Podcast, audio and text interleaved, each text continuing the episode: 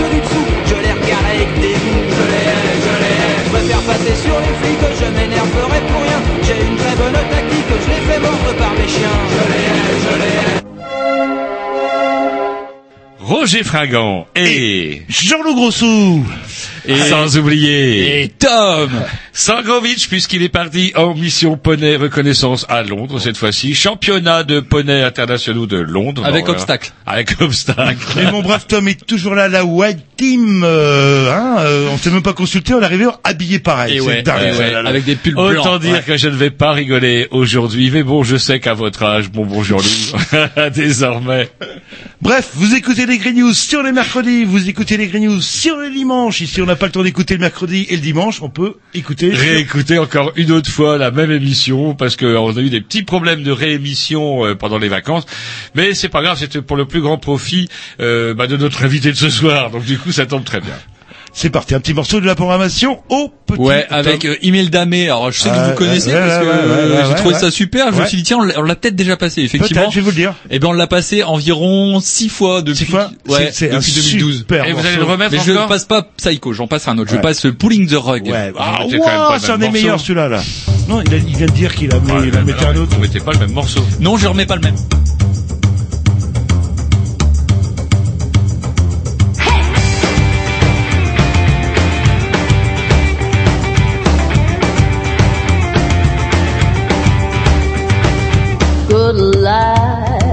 Came calling. I fell under its spell and kept falling. Yeah, a great night, so fitting. I sat to your lap and stayed sitting. Oh, your smile seemed willing. You hid behind your porcelain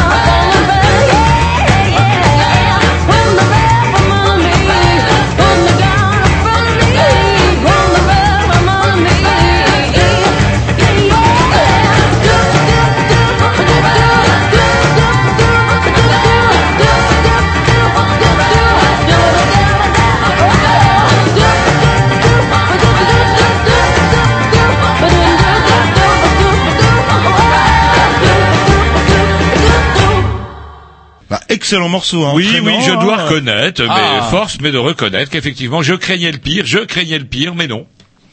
Bref, une émission bourrée comme tous les mercredis avec euh, ce soir bah, un effet boomerang, je sais pas comment on, on peut appeler ça parce que Ouais, là- ou un effet de déco. ou un effet de déco, ouais, là, le- euh, oui, parce que ce soir, euh, bah, euh, nous recevons Gaëtan très très présent sur l'antenne de Canal B ces temps-ci. euh, Surtout, enfin, en particulier sur euh, dans le cadre de l'émission des Grignoux, puisque euh, nous l'avions invité, mais plus dans le cadre de ses activités professionnelles. Alors, il, va- il va se foutre de ma gueule parce que je suis, j'ai une chance sur deux. Soit c'est Dastum, ou ça c'est ou soit c'est Datsum. Non, j'avais le bordel. Das, premier coup, das, ah, bordel. comme Das Reich. Ah, pour ouais, ça, ça, ouais, vous le faites mieux que moi, Voilà, c'est pas compliqué le breton là. là. Voilà. Et suite à comment à une pénurie de petits personnels et nombre d'incohérences, eh ben on s'est retrouvé. euh, C'est tant mieux pour vous à réécouter cette émission euh, six fois, ma foi. Mais Euh, on va pas refaire une septième fois la même euh, émission, puisque justement vous aviez des choses à dire. On avait plutôt des choses à vous demander la dernière fois, mais faute de temps, c'est avec deux heures, c'est un petit peu léger. Enfin, qu'on demande un petit rallonge. euh, Bah ouais, parce que Faut- tout simplement parce que vous avez également eu une autre vie avant euh, votre travail actuel, euh, à savoir que vous avez tra- travaillé notamment pas mal de temps au Cambodge, c'est bien ça? Oui, oui, oui. Yes. Trois ans et demi. Trois Ouais. ans et demi. Et alors euh, déjà votre euh, boulot, on reviendra là-dessus tout à l'heure. euh, comment dirais-je, était bougrement intéressant cette histoire. Enfin moi que je résumais par euh, redonner de la mémoire au peuple cambodgien après le désastre Khmer Rouge. C'était quelque chose d'assez intéressant. Vous avez bossé avec un grand metteur en scène. redonnez-nous le nom. Ritipan. Voilà. Et donc du coup, on va parler de tout ça. On va parler en plus d'autres choses parce que vous avez êtes même mis à faire de la musique là-bas. Vous allez nous avez ramené tout plein de fonds sonores, de la musique locale, euh, ethnique, on pourrait même dire, à, au rock and roll cambodgien. Bref, un panel excellent. Et en plus de ça, je suis sûr qu'on saura quelle est la meilleure recette de cuisine cambodgienne à la fin de l'émission. Voilà, puis on en parlera dans musique. Vous avez une petite liste justement de ce que vous proposiez, le nombre de Hanno, Hanno, c'est-à-dire inconnu, inconnu, c'est assez impressionnant en fait. euh. Mais ça se mange pas, ça. Non. C'est pas Voilà. une carte. Au début, je croyais que vous teniez une carte de restaurant. Vous savez quel numéro vous allez prendre quand tout est C'est marqué une carte de restaurant, une carte bleue soviétique, ça, des années 70. Allez, on s'écoute un petit disque et après on embraye parce que le temps... Oui, on doit- aussi en première partie de l'émission, on va recevoir... euh, Tout à fait, vous faites bien de le rappeler. On va recevoir euh, Madame Christine Corneau, responsable bénévole autour du festival Zanzan, sur lequel on reviendra tout à l'heure. Pour des raisons techniques, il était difficile de les recevoir à l'antenne. En tout cas, on aura la joie de les recevoir au moins par téléphone. Ils vont pouvoir nous annoncer tout ça. Un festival, si je ne dis pas de bêtises, qui se tiendra le 3 euh, avril à Rennes. un petit disque après on embraye sur la semaine. C'est parti.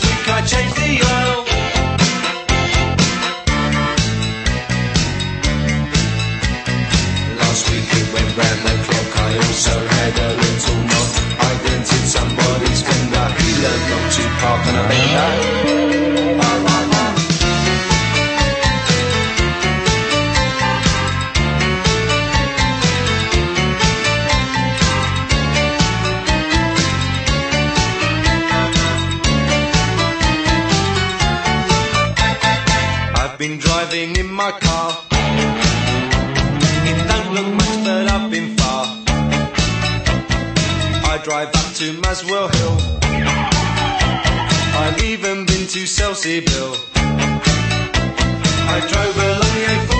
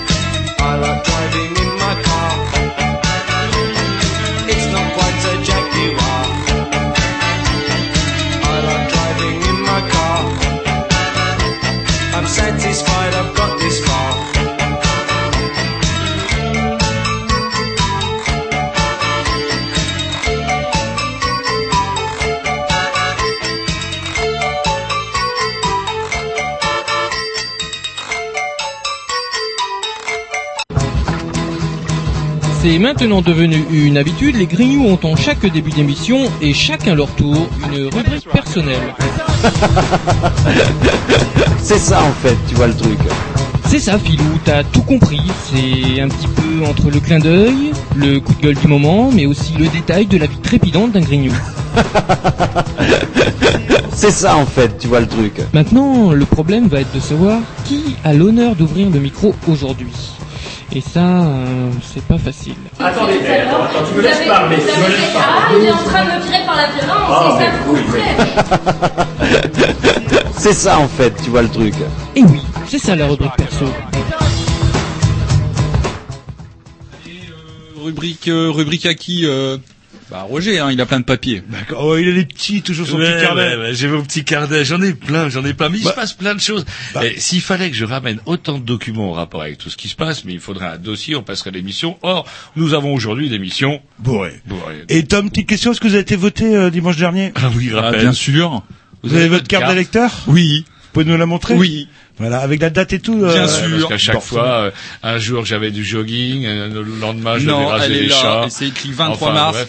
2014. Ok. Bon, bah, vu d'ici, c'est ça a l'air Est-ce qu'il y a un second tour chez vous? Non. Ah, il y avait, il y on avait trois listes. On vérifiera s'il y a Il y avait trois tour. listes et non, il n'y avait pas eu besoin de second tour. C'était quoi Trois listes de droite? Elles ont toutes été Sans élues étiquette.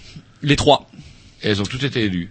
Euh, ouais, il y a un siège, un siège pour la troisième. Euh, euh, que je dis pas de bêtises, 4 pour la deuxième et 22 pour la première. Bon bah comme ça. Ça, C'est passionnant, vous habitez où? Je sais pas, ça a l'air passionnant euh, les élections. euh, un village calme, je C'est pense. ça.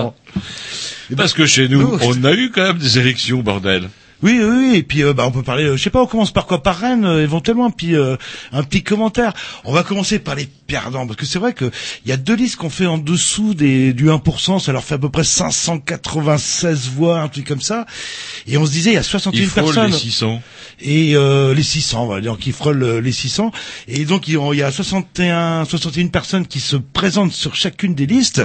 Bon, bah pour assurer ces gens-là qu'on fait un peu moins d'un pour cent, euh, vous avez au moins 10 amis autour Voilà, de vous. voilà. Hein, si on multiplie le nombre de personnes, Eh ben c'est pas mal, moi je dis, c'est pas mal. vous pourriez avoir aucun ami. euh. Oui, oui, et moi je dis, faut pas décourager des initiatives euh, originales qui font avancer les choses et qui permettent quand même de euh, d'apporter plein de choses au débat. Voilà. Et sinon, à l'autre bout, hein, la grosse surprise, J'allais dire euh, Mathieu, euh, on, a- on se connaît bien maintenant. Le... Mais le futur maire, non pas le futur maire, Il parce qu'apparemment peu- il n'a pas la première place. Mais alors c'est assez amusant parce qu'on va dire, certains vont encore dire, oui, il suffit d'avoir le coup de pouce des grignoux et pouf, toutes les portes s'ouvrent. Mais quand même, on reçoit une petite liste obscure avec, euh, vous vous rappelez, ils sont arrivés. Un amalgame, Voilà, euh, la morvonnée, ils étaient là, gelés, transis, ils venaient d'encore de, de distribuer moult tracks et tout. Et magnanime, les grignoux ont décidé de leur donner un petit coup de pouce. C'est les seuls, d'ailleurs. C'est les seuls. C'est les seuls. En totale contradiction avec la loi sur la l'égalité du temps de parole, sur laquelle les Grignoux semblent s'asseoir, mais consciencieusement, mais ils n'ont pas eu tort. Puisque de toute façon, il semblerait quand même que euh, votre ami Matt, puisque vous l'appelez Matt désormais, On se la serait hein, en comme ça. passe d'être euh, bah, premier adjoint, j'imagine. S'il est deuxième, il y, a- il y aurait la mairesse, Hmm. hein, Valérie Appéré, et il y aurait euh, bah, Matt. Et, Et, Valérie en septième position. Et ils y croyaient pas trop. Et hein, vous avez, vous vous souvenez ce qu'ils nous ont promis, euh, la petite rallonge budgétaire pour Ah, Canal, bah, etc. Allez, une vitre, une porte, le droit de fumer pour les vieux, enfin bref, tout plein de choses qui se sont dites hors antenne, mais Le, que le- nous avons le port du casque obligatoire pour les vélos en ville. Non, euh. ça, j'ai pas entendu. Ah bon, Par contre, le comment, vous savez, l'espèce de gilet fluo horrible avec marqué euh, comment bourrelier sur euh, sur l'arrière, ça, ça sera pour vous. Et le casque à plumes. Mais bref, euh, beau score des des des, euh, des des écolos. Alors par contre, euh, en élargissant, alors euh, oui, le Front National fait une une percée. Oh, quelle surprise Toujours Ah, à ah, Rennes ah, Ou en euh, général non, en général quoi. Ah, Je suis tombé sur le cul hein, dès que j'ai su ça. Le Front National qui fait une percée. euh, Personne s'y attendait. Personne s'y attendait, surtout pas les socialistes le- Bah, semble-t-il, non. Apparemment, ils pensaient euh, même conquérir Marseille, alors que ça a été vraiment. Alors, ce qui est rigolo quand même, c'est la prime au sortant. C'est euh, Godin en passe d'être réélu, un vieillard chenu. C'est pas grave, je rempile au bout de deux, c'est- Dieu sait combien de mandats, il suque des fraises. Mais c'est pas grave. C'est Jean-François Copé réélu dans un fauteuil dès le premier tour, alors que ce bonhomme-là s'est fait vraisemblablement prendre les mains dans le pot de confiture et qu'il rançonne son propre parti. Comment peut-on faire confiance à quelqu'un lorsqu'il n'a même pas la conscience de son propre parti? Enfin, les électeurs de mots sont sans doute plus malins que moi parce qu'ils ont décidé de le réélire dès le premier tour. Eric Woerth, qui vous a fait travailler encore plus longtemps, réélu dès le premier tour. Qu'est-ce qu'il y a aussi? Le vieux, le vieux Méhaignerie, je ne sais plus combien il a. Euh, Le vieux Méhaignerie, alors que notre invité s'affole pour, sa, pour ses subventions. Notre le vieux Méhaignerie, pan pareil, euh, réélu au bout de 5-6 mandats, je ne sais même plus quel âge il a. Bref, on dirait une momie. La prime au sortant, plus t'es affreux, plus t'es réélu, surtout quand t'es de droite. Comme dit Jean-Loup, la, la surprise du Front National. Ah, moi, je suis tombé sur le cul. Ah, Alors là, je, je m'y attendais vraiment attendais pas. du tout. Mais par contre, c'est une bonne chose parce que ah, vous vous souvenez quand même euh, les, le Front National dans les années 90, il y a eu quand même quelques mu- dont euh, euh, Toulon, euh, il y a quoi Vitrolles. À chaque fois, tous ces noms de villes euh, ont rythmé avec scandale. euh, je sais pas pourquoi. Et bah, c'est peut-être une bonne chose finalement qu'il soit élu le Front National à un certain nombre de villes. Comme ça, les gens ils vont voir. Tout simplement, quoi. Là, ils vont constater. Bah, Alors c'est marrant parce que à peine élu, il y en a déjà un qui a déjà mis de l'eau dans son vin, si j'ose dire. C'est qu'il a dit ouais, toutes ces conneries-là, préférence nationale, faut mieux s'asseoir là-dessus parce que on n'a pas le pouvoir d'agir là-dessus. Oh oh, c'est marrant. J'ai pas là vraiment l'impression que les gens qui ont voté pour eux ont déjà envie d'entendre ce discours. Donc euh, qu'on soit, c'est marrant de voir euh, déjà du renoncement, euh, ça vous rendrait dans le manche ou le FN, ou alors ça serait tout simplement un espèce d'effet d'annonce et puis que bah, la préférence nationale, on la fera sans le dire, tout simplement. Et euh, mais on la fera plus de manière officielle. Et on parle de la claque pour le, le Parti Socialiste, mais je trouve que l'UMP, euh, hein, on pourrait s'attendre à un raz-de-marée euh, UMP. Non, rien que pour les pourris. Les gens, ils en veulent plus non plus de l'UMP. C'est ça qui est inquiétant. Les socialistes, je crois que les bon, les derniers convaincus euh, vont finir par se tirer ou quitter le navire avant 2017, quoi. ah. Et ce qui fiche la trouille, c'est alors euh, l'UMP, Sarko, on a déjà donné. Socialiste, c'est fait. Qu'est-ce qu'il en reste euh, Bayrou Et c'est marrant Bayrou, parce que de la même manière qu'on avait reçu Mathieu Fer, euh, comment dirais-je Matt Matt, Oui. Matt, Matt, voilà. Et donc, du coup, voilà. Et, et, euh, on avait reçu, c'était pour les présidentielles, on avait reçu les jeunes socialistes, on leur avait dit méfiage, quoi, parce qu'ils frimaient, ils caracolaient dans les sondages. Si vous merdez, on aura le fond. Mais ils étaient tout à la victoire, tout à leur bonheur. Et euh, à peine deux ans et demi après, pouf. Erreur de casting aussi euh, à la base. euh, Avec François. voilà, c'est Allez, vrai que bah, après, je sais pas ce qui s'est passé, mais bon.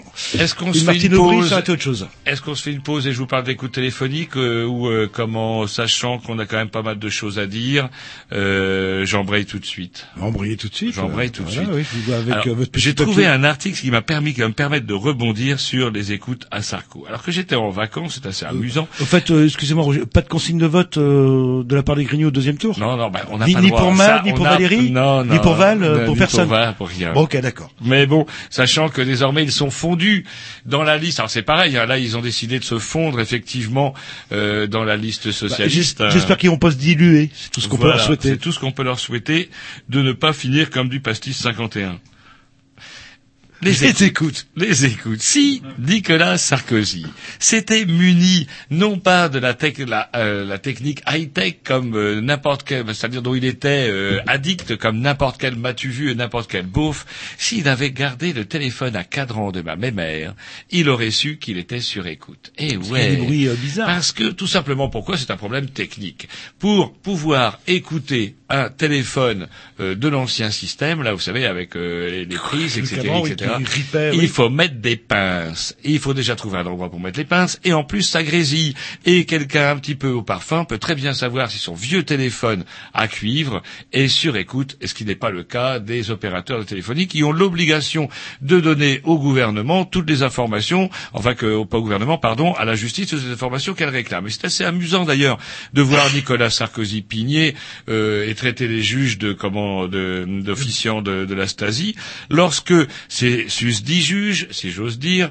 se sont appuyés tout simplement sur des lois que Sarkozy lui-même a tenu à mettre en place. D'abord en tant que ministre de l'Intérieur sous Chirac et plus tard en tant que président de la République. Et aux gens de l'époque qui lui disaient Ouh, ça craint, les avocats de l'époque qui couinaient, ça craint, il peut y avoir des dérives, et puis tout ça c'est quand même un petit peu, on s'éloigne un petit peu de la présomption d'innocence parce qu'on vous met sur écoute, etc. Tout cela est un petit peu inquisitoire. Et Sarko avait eu cette phrase un petit peu euh, prémonitoire, si on n'a rien à se reprocher, on n'a absolument pas besoin de cra- craindre quoi que ce soit des écoutes. Il faut croire qu'il avait quand même des choses à se reprocher puisqu'il avait pris un prête-nom, utilisé un autre téléphone pour raconter ce qu'il avait besoin de raconter à son avocat. Voilà. Tout ça est assez Ça a duré euh, longtemps aussi. Euh, en un an d'écoute aussi, euh, on peut se lâcher euh, à bout d'un moment là. Le... Non, c'est pas un problème de se lâcher ou pas, c'est un problème. Est-ce qu'on donne le droit au juge, effectivement, de vous mettre sur écoute pour un oui, pour un non, ou pas? Sarkozy était pour, maintenant il pigne, faudrait savoir. Cambodge, au moins, c'était clair. Voilà, on venait vous chercher avec un Kalachnikov, même parfois avec un coup de Il a, pelle, il a des pour pinces, économiser il les les, met- balles. il les mettait pas sur les téléphones. euh, Ah, mais bon, c'est marrant, ça, les gens qui promeuvent des lois et après les lois leur tombent sur la gueule. Je dirais, il y a une justice divine. Allez, un petit disque et après on embraye, on embraye, on embraye. C'est leur programmation? Non, c'est la mienne. Un petit peu. Encore? Bah, une fois, une fois de temps en temps, hein, quand même. Allez, un petit morceau rock'n'roll, tiens, pour changer. euh, je vais me calmer petit à petit.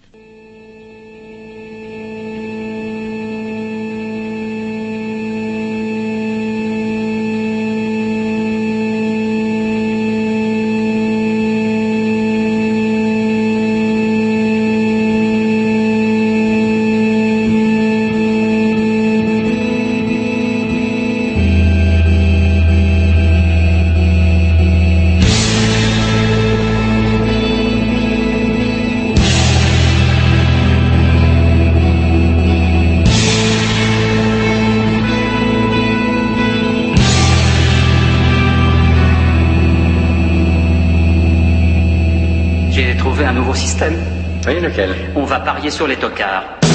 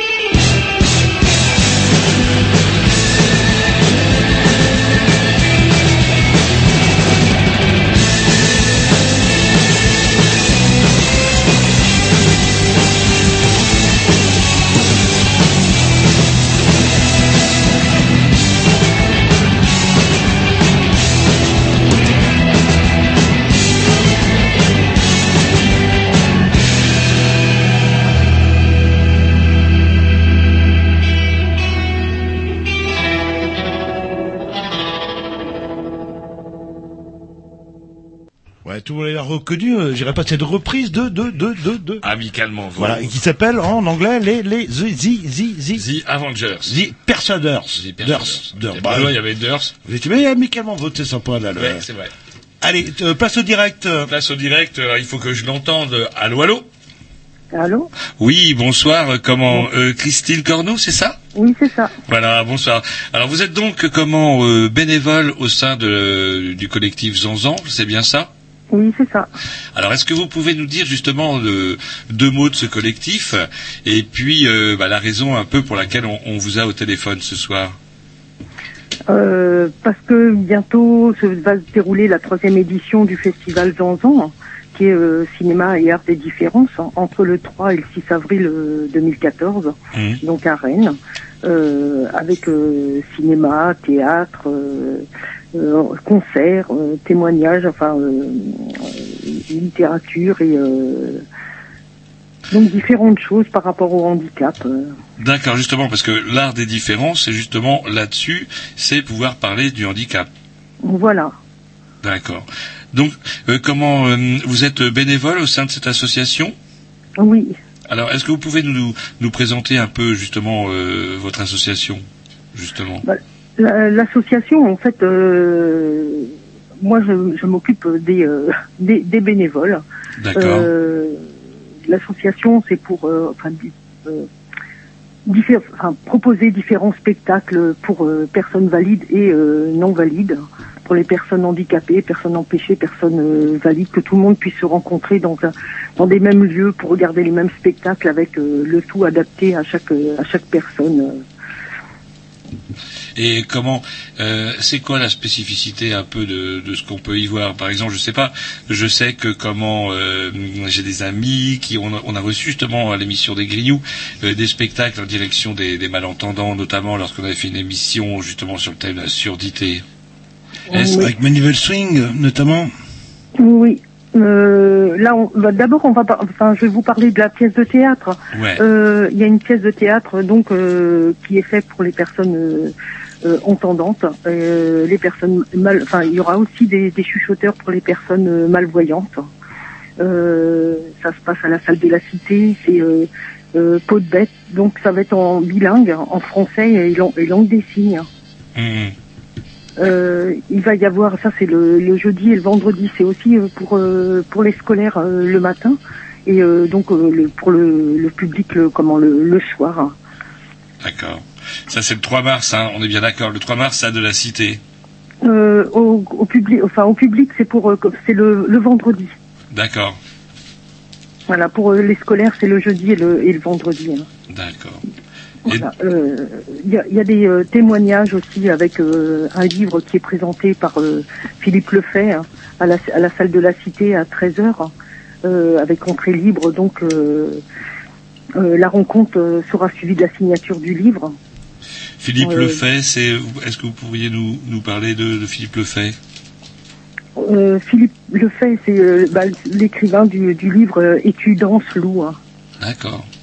Ok. Voilà. Après, euh, ça c'est le vendredi 4, hein, le vendredi 4 avril. Le vendredi 4 avril aussi, il y aura une, une séance de cinéma et exposition hein, sur un champ libre euh, euh, d'Eugénie Bourdeau hein, avec euh, justement euh, euh, la comment excusez-moi avec la, leur fille Lucille. Donc c'est l'histoire de, de Lucille et il y a une exposition des dessins de, de Lucille. Donc ça c'est le vendredi euh, 4 au champ libre à 16h et l'exposition est de, de midi à 19h. hein. D'accord. Et ça, donc le festival, c'est le 3, le 4, et il se termine quand ce, ce festival? Le festival se termine le dimanche 6 hein, par un conte musical, euh, le voyage de, de Manivelle. hein. Ça c'est un spectacle qui est qui est pour tout le monde avec une entrée libre au, au théâtre euh, au TNB, hein, au bar du TNB. hein. Vous dites, Jean-Loup, vous êtes en train de me faire... Oui, vous faites, si vous faites référence à, Ma- à Manivelle Swing, c'est ça? Oui, c'est ça. Qui fait un spectacle avec les, les malentendants. Euh, oui, un spectacle bilingue. C'est aussi un spectacle bilingue. D'accord, oui, on, on l'avait reçu il y, a, il y a quoi, il y a un an à peu près, euh, sur le, euh, dans le cadre de l'émission. Oui. Mais bon, le, le, Le festival commence le jeudi soir avec le film dont on entend parler en ce moment de toutes nos forces, avec Neil Taverny qui est le parrain de qui est le parrain de comment s'appelle du festival hein, de cette année. D'accord. Et ça, ça c'est dimanche, c'est ça. hein? Non, ça c'est le jeudi soir, Ah, le jeudi au Gaumont. Ok. Alors tout ça, c'est bien complet. Comment on peut avoir trouvé euh, comment des, des informations plus comment plus plus Ah, pour précises retrouver des informations, il y a un site hein, euh, www.zanzan euh, enfin, point zanzan-film.com. Hum, hum, hum, hum. Alors je note, attendez, www.zanzan-film, c'est ça? Oui, point .com. D'accord. Bon, le, sa- le samedi, il y aura aussi euh, un concert euh, comment avec transgénique euh, à la salle de la Cité, hein, et qui là s'adresse euh, à tout le monde et euh, aussi aux personnes malentendantes. Il y aura une rencontre professionnelle parce que euh, on entend tous parler que euh, l'accessibilité, il y a des choses qui ont été repoussées, mais euh, l'accessibilité aux œuvres reste. euh, comment euh, l'obligation va effectivement être à partir du 1er euh, du 1er janvier 2015. Donc euh, les ça veut dire l'autodescription pour les pour le pour le cinéma. euh, donc ça ça s'adresse plutôt aux producteurs de films, euh, réalisateurs et euh, aux exploitants. Et cette rencontre elle se fait au cinéma Le Sévigné. Ah ouais, c'est Sévigné, je crois que c'est à Cesson-Sévigné. ce Voilà, c'est ça, c'est son Sévigné. Yep. Eh ben écoutez, je pense qu'on a fait un petit peu le tour. Moi, je vais rappeler, en tout cas, j'ai bien noté moi euh, l'adresse euh, comment internet de comment de votre de votre association.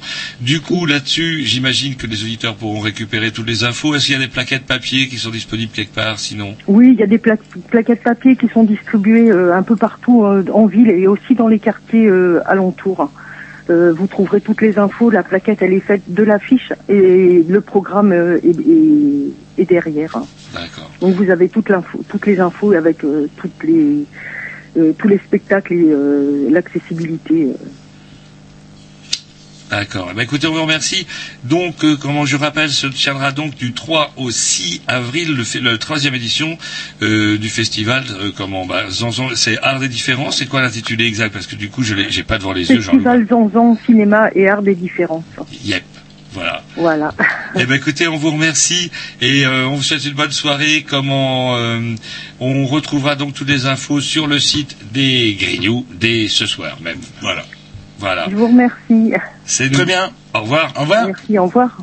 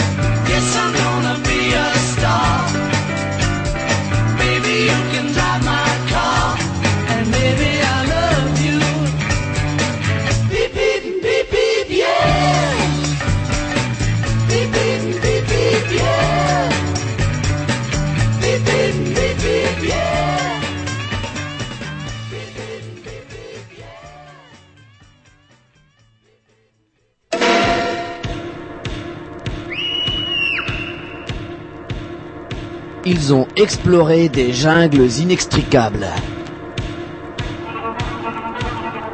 Connu la soif dans les déserts brûlants. Découvert des sommets drôlement hauts. Côtoyé les sauvages les plus primitifs.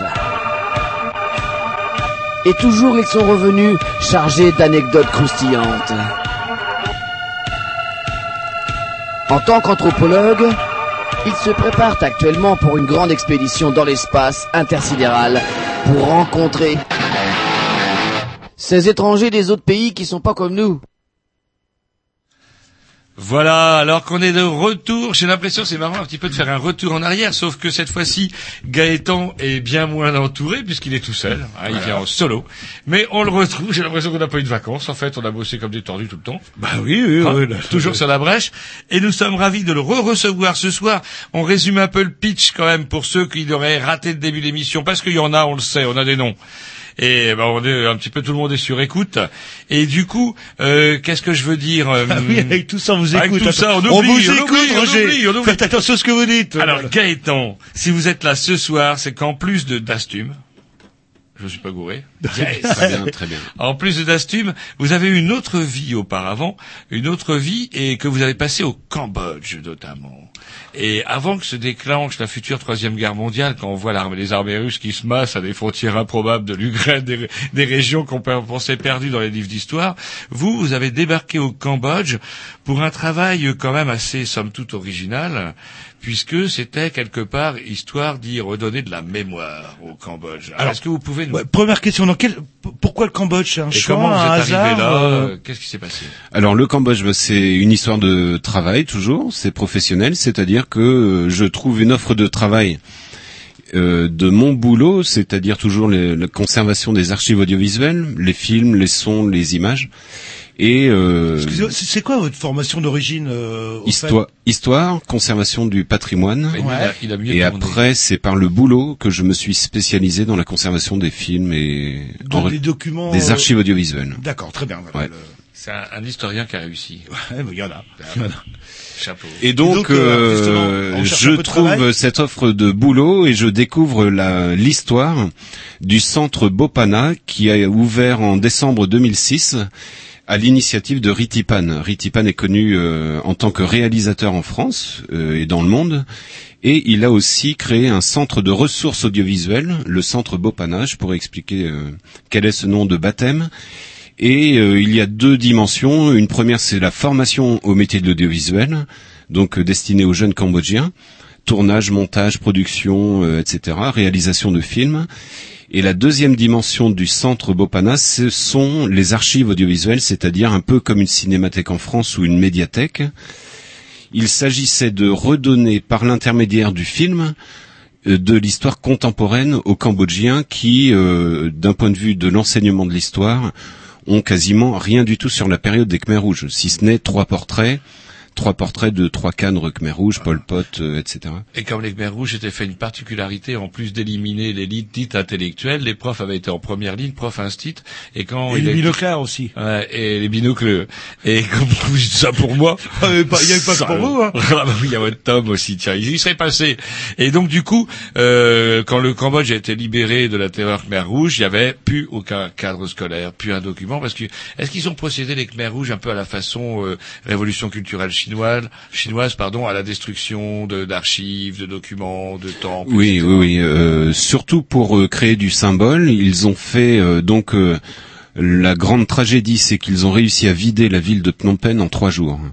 Donc la ville de Phnom Penh pouvait compter 2 millions d'habitants, et en trois jours ils ont vidé toute la ville, y compris donc on voyait sur les routes des cohortes de gens, de citadins qui étaient pour eux le peuple ancien, pour les Khmers rouges, et on y voyait aussi les patients avec leurs perfusions qui, partaient sur les routes, quoi. C'est-à-dire que les Khmers rouges ont fait croire à la population que les Américains allaient euh, bombarder, et ça leur a permis de vider la ville en trois jours.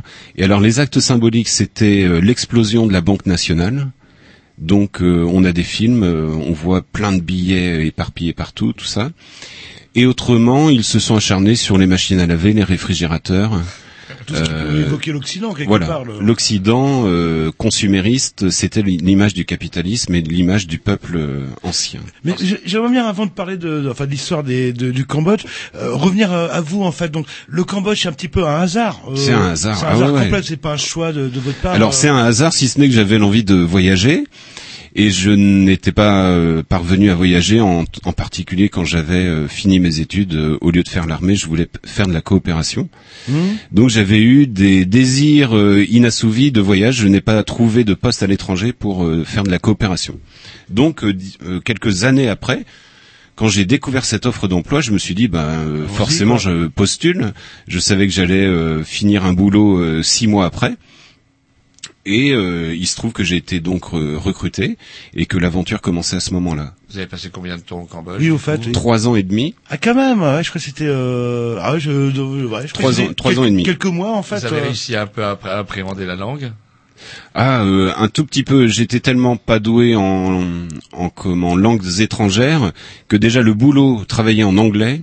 Alors les réunions et les conversations téléphoniques avec tous les accents du monde, hein, euh, j'ai vu défiler sans prétention, mais j'entendais l'anglais euh, des Indiens, l'anglais des Américains, des Japonais, des oh là là.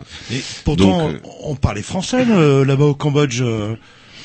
Autrefois- C'était à nous ça dans le temps, là, ce qu'on appelle l'Indochine. le- Ah, tout à fait, ouais, oui. en même temps que briser les machines, je pense euh, nettoyer.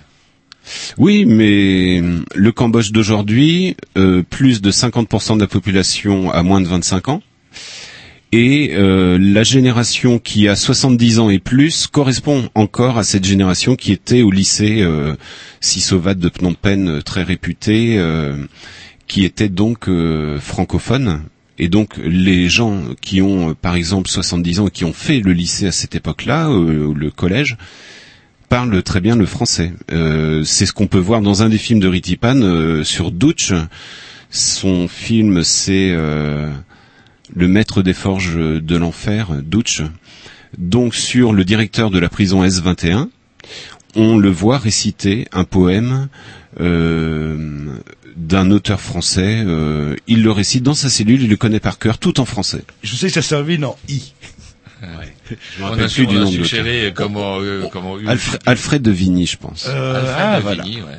On, on se met un petit disque. euh, C'est un petit disque. ouais, de- ou, euh, justement- à vous ou à moi, je crois que j'avais encore un disque parce que comment au moins un disque de Ah, circonstance. ah, je croyais que dès que Gaëtan intervenait, c'était euh, Ouais, vietnamien. mais après, euh, crois vietnamien. Oh là putain, Holiday c'est- in Cambodia. Bah oui. Bah ah ouais, oui. mais Dead Kennedys, ouais, c'est très bien. Dead Kennedy, c'est Ah très oui, bien. c'est vrai, oui, oui, Dead non, Kennedy, non, non, ok. Holiday in Cambodia de ma programmation et spécialement pour Gaëtan. Ouais, on peut en parler d'un petit peu d'histoire là, du coup.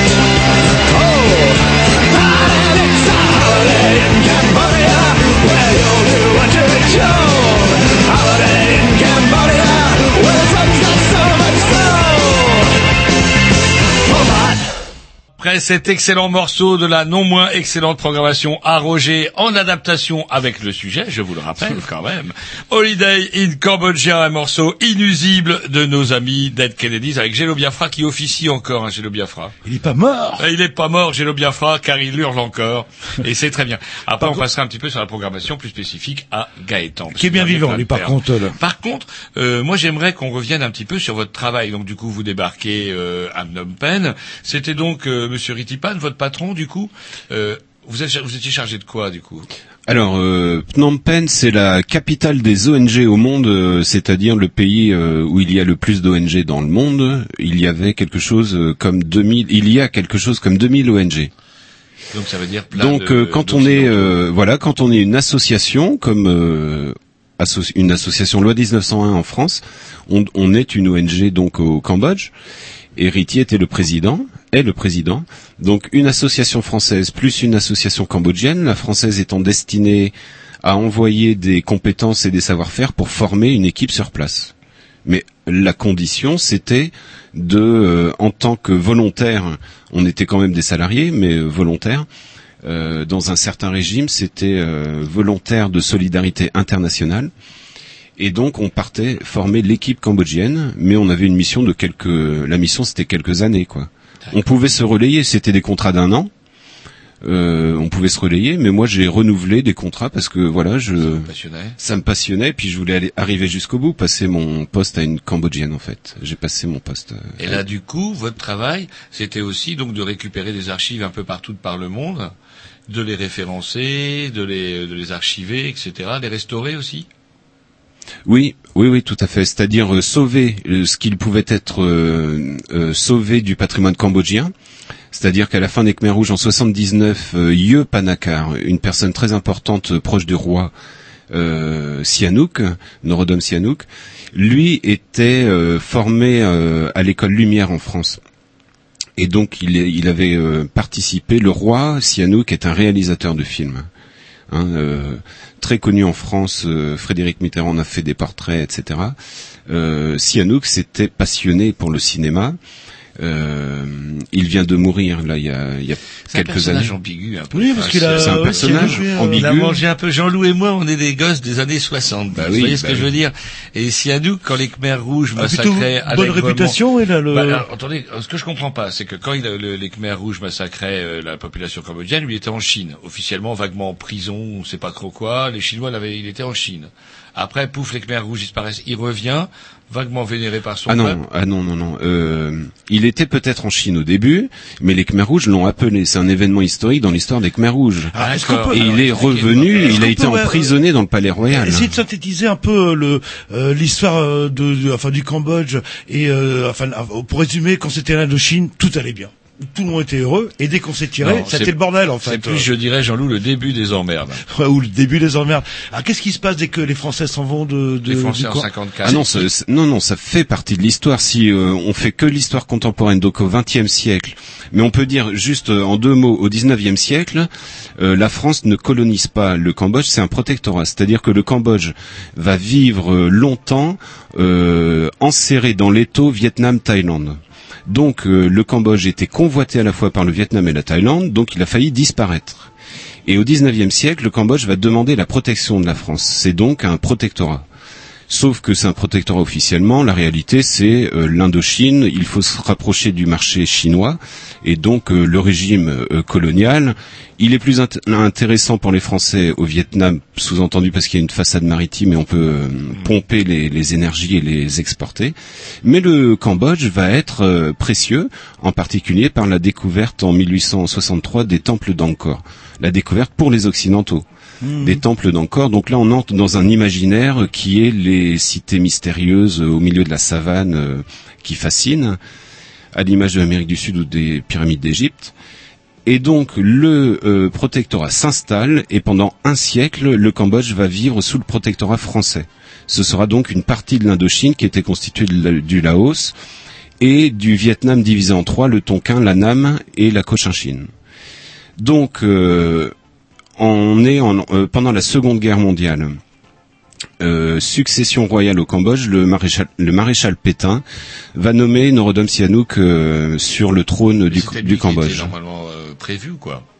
Oui, il est de sang royal. Il est de sang royal. Il s'appelle Norodom et Sihanouk. Ce sont deux noms de famille euh, royale cambodgienne. Et donc euh, Pétain le nomme. Il a 16 ans. C'est un jeune. euh, il est adolescent. Il est. euh, ça ne se disait pas de son vivant, mais il va avoir toute sa période de jeunesse. euh, avec un rêve, il est passionné de femmes, il est passionné de cinéma, de belles voitures, etc. Et sa vie politique ne commencera que après la Seconde Guerre mondiale et avec la sensibilité qui, qui se développe dans les colonies françaises euh, et le nouveau contexte. Que se passe-t-il? C'est que la France perd la guerre en, en 40, donc euh, les Japonais alliés aux Allemands euh, occupent le Cambodge. Euh, le Cambodge étant devenu euh, donc euh, troisième Reich euh, comme le reste. Mais les Japonais alliés des Allemands occupent le Cambodge. Donc c'est la période japonaise. Et au sortir de la Seconde Guerre mondiale, quand l'Allemagne perd et que les Japonais s'en vont, le, le Cambodge déclare son indépendance. Donc c'est là que le enfin que le que Leclerc est euh, renvoyé pour euh, reconquérir euh, entre guillemets le protectorat et il va y, arriver. Donc après toute une toute petite période d'indépendance revient le schéma colonial. Sauf que, le, on fait une petite remarque juste pour le maréchal Leclerc, parce que euh, lui, il avait Général, général. il n'a pas été nommé maréchal quand il, quand il est mort, un truc comme ça peut-être bien quand il est mort, parce qu'il est mort trop tôt, parce que justement il avait reconquis toute la région et il avait envoyé un mémorandum en disant c'est mort. En fait, c'est clair. euh, Là, il avait et il avait dit c'est pas possible quoi. Les armées modernes, c'est le bordel. euh, Comment la jungle, etc. On n'aura jamais les moyens de garder. Faut négocier avec le barbichu qui s'appelait Ho Chi Minh. Et malheureusement, lui, il va mourir dans un accident d'avion en 47 et puis pouf, terminé. Et donc, on arrive en... Non, parce que Oui, si faut le dire pour une fois qu'on a Ah. un général euh, comment un peu près, comment près. Et donc, ils, ils obtiennent l'indépendance quand... Tiens, Donc euh, l'histoire de Leclerc, c'est l'histoire de la guerre d'Indochine. Hein. Ouais, le euh, fameux... de- de- de- fou. qui va se terminer par le Dien Bien Phu et euh, donc le Cambodge va déclarer son indépendance mais une année avant avant Dien Bien Phu c'est-à-dire que en vérité, le Cambodge euh, est entré dans la colonie euh, en colonie française et on est sorti d'une manière relativement pacifique, c'est-à-dire qu'il n'y a pas eu de guerre hein, au Cambodge sur cette question-là. Donc c'est pour ça que le Cambodge pouvoir, est alors toujours resté très francophile du temps de Norodom Sihanouk. Norodom Sihanouk était fasciné par euh, le général de Gaulle et euh, après la guerre d'Indochine, le Cambodge va vivre son âge d'or, ce qu'on appelle l'âge d'or cambodgien. Et c'est le règne. Norodom Sihanouk, ça. C'est le règne de Norodom Sihanouk. Alors, l'âge d'or, c'est-à-dire à tout niveau, culturel, musical... Alors l'âge d'or à euh, tous les niveaux, les architectes cambodgiens, ils font du baos euh, à la sauce cambodgienne. euh, euh, c'est le développement des routes, du euh, la modernité arrive au Cambodge à ce moment-là dans l'Indochine et même plus généralement euh, dans cette partie du monde, euh, même face à la Thaïlande, le Cambodge est en pointe. Il y a des Mhm. industries et etc. qui se développent. Donc euh, un schéma de développement est bien entendu face au Vietnam qui lui doit euh, vivre sa guerre. oui puis devenir communiste. euh, Malgré lui, ou... euh, Enfin, on est, on est dans le contexte de la guerre froide aussi je- là. Là, je, oui, enfin le Vietnam, autre histoire. Je, je saute euh, une étape encore, mais donc euh, tout va se gâter avec la guerre du Vietnam. Qui va s'exporter un peu sur le, le Cambodge ou qui va Alors qui forcément, qui forcément touche toute l'Indochine, euh, le Cambodge et le Laos surtout, qui est la grande victime de cette euh, guerre du Vietnam. Et donc, euh, à partir de euh, quelques, enfin à partir des années 70, ça chauffe dans le pays et Norodom Sihanouk va se faire euh, descendre à l'occasion, enfin descendre de son trône, pardon, Mhm. hein, à l'occasion euh, d'un voyage, Lam Nol, un général euh, de l'armée euh, cambodgienne, Pro-américain. prend le pro-américain et soutenu par les Américains certainement à l'époque, prend le pouvoir et déclare la République. La République de Lam Nol. Donc, on va faire une petite pause musicale. Bon, pour le moment, tout est bien, bien parti. Euh... Ah, on va s'écouter justement. Bah, écoutez, vous nous direz après ce qu'on va s'écouter. Donc, c'est la, la musique cambodgienne. que Vous, euh, vous avez ravi de là-bas. C'est mieux vu qu'on parle du Cambodge. Ah oui, tant qu'à faire.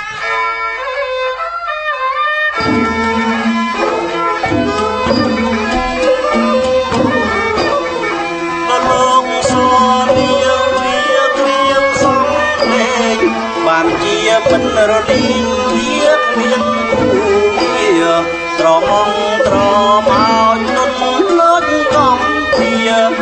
គ្មានគ្រូវាកំព្រាតាឯងដំណងសឡាយបោះគួយអត់តែរកស៊ីតាមហេតុលំរំស្រុករៀងខ្លះកាប់រលូនខ្លះលួងរនៀបទុំរំស្រុករៀបសំសងទាំងនៅដំណងត្រាំងគ្រូ ព្រាត់ស្ដាយកុំចងចិត្តសង្សារថ្មីថ្មីមិនគួរបើពុករត់ឲ្យយើងប្រាំងព្រាត់រងកម្មវេទនា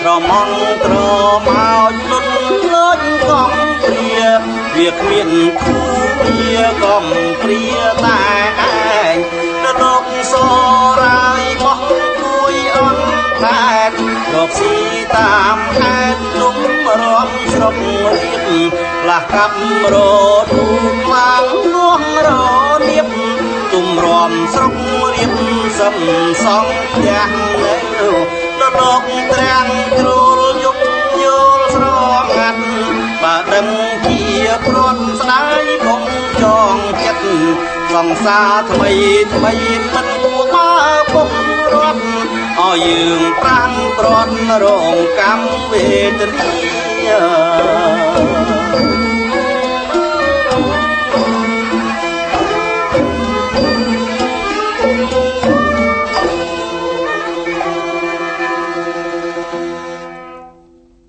Et voilà. Alors on est, on a écouté quoi euh... Alors, nous avons écouté Lolok Sarleo. C'est donc une euh, chanson cambodgienne. euh, Traditionnelle, je suppose.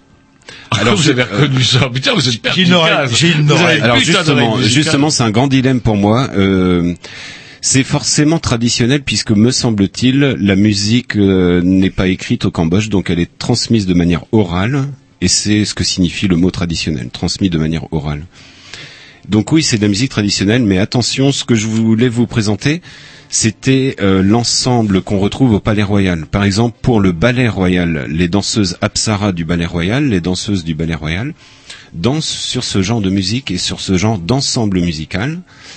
Et nous sommes autant dans ce que nous on appellerait notre musique classique euh, que de la musique traditionnelle. C'est, en tout cas d'un point de vue sonore, l'orchestre qu'on a entendu euh, est constitué de des instruments qu'on a dans toutes les cérémonies officielles. Donc, euh, Oui, donc, si euh, on dit traditionnel, voilà. euh, c'est quand même la musique du pa- Palais Royal. hein. Et la musique officielle euh, que tout le monde adore et écoute, mais officielle, on peut la retrouver quand même dans la vie civile. Quand il y a un mariage, c'est, euh, ce sont les mêmes instruments. Et là, on est dans la culture khmer, khmer voulant dire cambodgien en cambodgien. Il y a beaucoup de journalistes qui confondent les Khmers rouges. Oui, oui, c'est ça, oui, le- C'est Norodom c'est péjoratif, Khmer, en fait, c'est le nom du peuple, en fait, du bah peuple oui, cambodgien, un- tout simplement. ouais. Euh, Kampuchea, c'est le nom du pays, Cambodge, et Khmer, c'est euh, comme français en France, quoi, en- dans la langue cambodgienne. Les Khmers rouges, c'est Norodom Sihanouk qui les a baptisés les Khmers rouges, et ça a été euh, euh, Ah, dans le langage commun, c'est- dans le sens commun, c'est de, ils se sont eux-mêmes après dénommés Pourquoi Khmer il rouges. les a baptisés comme ça, Khmer Rouge, en référence à leur politique, etc. Oui, oui, euh, alors là, on revient euh, euh, sur la séquence euh, historique, mais euh, le La République est déclarée. On s'est arrêté Enfin, là. juste sens ouais, on est ouais, mais coup juste- d'État, parce juste que c'est le, le général Longnol, vous dites, qui, qui prend, qui prend Ouais, le ce que je voulais juste euh, ne pas oublier de dire, c'est que euh, nous sommes dans le contexte euh, des gens euh, de Pol Pot et tout ça qui ont fait leurs études à Paris. Euh, et donc, euh, seul le Parti communiste est le seul parti anticolonialiste en France, c'est le Parti communiste. Donc, ce qu'il se passe en Afrique du Nord concernera directement ce qu'il se passe en Indochine et vice versa. Et les les dirigeants des pays, en tout cas les, intellectuels de ces pays-là, se connaissent. Ils ont été étudiants à Paris ensemble. Donc il y y a cette histoire-là, et donc ils s'inspirent. euh, Enfin, ils sont euh, communistes, etc. Identifiés comme tels. Khmer rouge, c'était quasi évident, quoi. Enfin, c'est. Et c'est une espèce d'élite en fait. Euh, Les Khmers rouges, hein, c'est ceux qui deviendront complètement fous, euh, parce qu'on va quand même rappeler, hein, ils ont quand même exterminé le tiers de la population du Cambodge entre 75 et 79, donc en quatre ans, faut y aller à la manœuvre quand même. Et euh, du coup, 2 millions de personnes sur 6 millions d'habitants. Du coup, comment des, gens comme ça, ça a dû vous perturber. En plus de ça, vous avez travaillé donc avec Ritipan, qui est le, eh ben celui qui nous a fait connaître en France, en tout cas avec ce, ce documentaire S21 et non pas S51 comme certaines personnes alcoolisées pourraient le dire en préparant l'émission. Euh, comment Est-ce que c'est euh, le, le, je sais pas, le même phénomène qui s'est passé au Rwanda, euh, une espèce de phénomène de groupe euh, multiplié par Comment ces gens-là, comment les, les Khmers rouges, ils ont Non, pu, parce que, l'élite euh, des Khmers rouges a pu basculer dans la Il fallait bien quand même des exécutants, des. Oui, euh, alors oui, c'est le même phénomène sous-entendu, c'est un génocide, c'est-à-dire que le crime a été perpétré euh, en masse. Et de, alors justement, c'est tout, c'est tout, tout le débat, hein, c'est tout le débat. C'est pourquoi euh, d'un point de vue, hein? Le débat, c'est pourquoi, comment les. pourquoi si ce n'est, ouais, ce que je voulais quand même pointer du doigt, c'est le fait que les Khmers rouges, il y a une politique derrière, hein, il y a une idéologie derrière, il y a une utopie. Tandis que le Rwanda, qui lui est reconnu génocide, euh, on est vraiment entre deux euh, conflits entre deux ethnies. Et sur Dans les glaces, ce sont les, les Khmers ou les Cambodgiens qui Tandis vont que se- tout le problème et le, le débat euh, de la diaspora cambodgienne comme du procès en cours sur les cadres Khmer rouges, c'est de faire reconnaître le mot génocide dans- d'un point de vue de la- du droit, alors que ce sont des Cambodgiens qui tuent des Cambodgiens. Mais là, on joue un Alors que ce sont des mots. Khmer rouges qui, jouent- qui tuent des Khmer rouges. Peu importe, euh, parlons de crimes contre l'humanité, et là, euh, qu'il s'agisse de Rwanda comme des Khmer rouges, oui. Alors, euh, comment ont-ils basculé? Ben justement, c'est toute la question de notre temps, euh, la... C'est la question euh, de, des lendemains du communisme, je pense. Hein, c'est que- Et quelles cette leçons espèce de tirer rêve, là, Comment de euh, démocratique Est-ce que c'est- cette espèce de rêve de Kampuchea démocratique, en quoi il pouvait justifier l'extermination de toute une partie de la population? Pol Pot voulait euh, entre guillemets entre guillemets faire mieux que Mao. Dans la révolution culturelle. Il était totalement emporté lui dans son histoire, j'imagine. Euh, et donc euh, il applique, c'est l'exemple même, c'est toute la réflexion de ce qu'on appelle l'utopie. L'utopie, logiquement, signifie qu'il ne peut pas se réaliser. Or, le problème euh, posé au XXe siècle, c'est bien entendu euh, d'arriver à un niveau de technique euh, ou de technicité ou de développement de l'industrie et euh, s'apercevoir que pendant la Seconde Guerre mondiale, euh, on va industrialiser le crime euh, des Juifs, euh, la Shoah, et euh, quand on fait la même chose dans les années 70, ben, on est capable aussi d'appliquer une utopie meurtrière. Alors c'était quoi l'utopie En fait, c'était un monde euh, communiste idéal en, en faisant table rase du passé. Enfin, c'était une- des égaux, Ah oui, genre. oui, tout à fait. C'était au pied de la lettre en fait. Ah le- oui, table rase du passé. Donc tout ce qui est euh, le, le diable pour euh, les Khmers rouges, c'est euh, l'Occident capitaliste consumériste. Donc on on a, mais, mais c'est aussi euh, quand même euh, l'idée, enfin l'utopie communiste, hein, euh, la bourgeoisie. Euh, S'ils ont fait exploser la Banque nationale, le symbole des réfrigérateurs et des machines à laver. euh, c'est euh, le consumérisme et le capitalisme, et il s'agit donc de considérer que tous les urbains, ceux qui vivent en ville, ont été pervertis. Donc le vrai peuple, ce sont les paysans.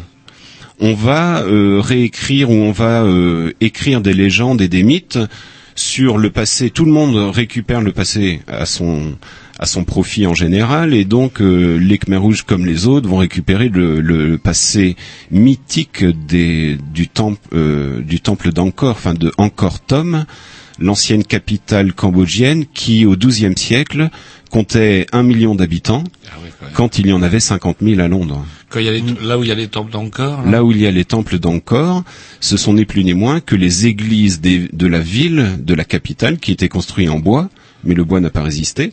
Donc là, on imagine une ville de Rennes, euh, sauf qu'on n'est pas à un million d'habitants. Vous l'avez visité, vous encore, du coup, Bah oui, bah oui, oui, incontournable. Tant qu'à faire, quitte à passer trois ans. euh. Et alors? Eh bien, euh, Est-ce qu'il y a toujours ces arbres là qui enserrent les temples ou ils ont zagué les bah, arbres? c'est intéressant de, de Ceux qui avaient vous- des lunettes, ils ont viré là. C'est intéressant de vous poser la question, mais bien entendu, euh, encore, euh, encore Wat, encore Wat, euh, qui est un temple hindouiste, c'est le Mont Saint-Michel euh, cambodgien. Ah, hein. Donc c'est une euh, autoroute euh, touristique, voire euh, sinon plus, mais euh, on a un ensemble de 150 temples euh, regroupés dans un même espace.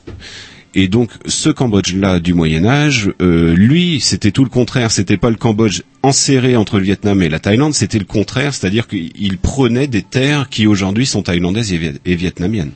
Limite la moitié C'est de la une Thaïlande. civilisation qui vient de l'Inde, du coup, les, les Khmers. Ils ont été, ils ont été, parce Non. que, non, euh, comment Non, non, le- la religion. Euh, bien entendu, nous sommes en Indochine sur la question religieuse entre euh, l'hindouisme et le bouddhisme. Mais nous, euh, ils ont dans cette partie du monde historiquement le mouvement opposé au nôtre. Nous, on connaît les invasions venues de l'est, et eux, leur mouvement, c'est le nord-sud.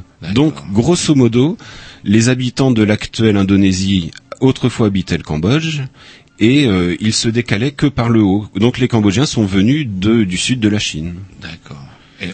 Et, Et, du par Laos. contre, le lien euh, avec ouais. euh, le, le lien, il y a, a pas un lien avec l'hindouisme au niveau de la religion, en tout cas au niveau du Cambodge? Ah ben le Cambodge a été hindouiste. hein. Le Cambodge a été hindouiste et on le lit dans, dans les temples. Le temple d'Angkor Wat, euh, le mont Saint-Michel cambodgien au sens touristique du terme, c'est un, tombeau hindouiste. Et on a juste à côté, dans la ville fortifiée, donc enceinte d'un mur, enfin surtout oui euh, enceinte, euh, un temple qui lui fait la transition. C'est le temple, me semble-t-il, de Jayavarman 7, c'est le euh, Bayonne. Et le Bayonne présente des tours avec quatre visages. Et les quatre visages peuvent être lus à la fois par les hindouistes et à la fois par les bouddhistes. Et on dit que c'est le temple de la transition. Et à partir de ce moment-là, euh, le Cambodge devient bouddhiste. Mais le Cambodge est très tolérant d'un point de vue religieux, c'est-à-dire qu'ils ont, c'est au Moyen Âge qu'ils sont passés de l'hindouisme au bouddhisme.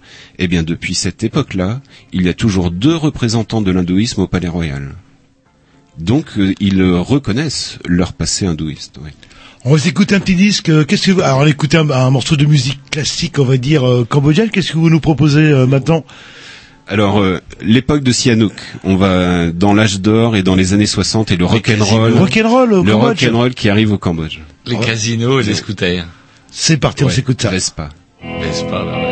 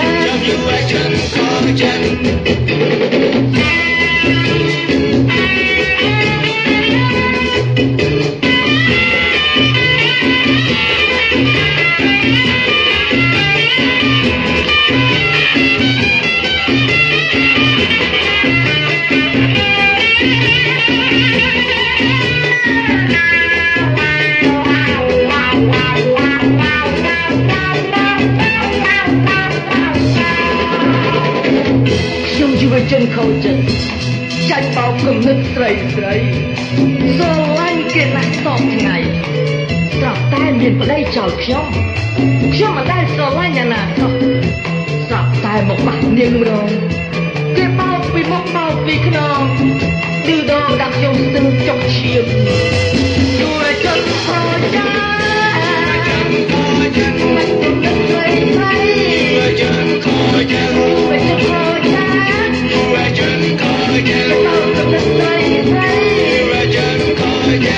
Voilà, alors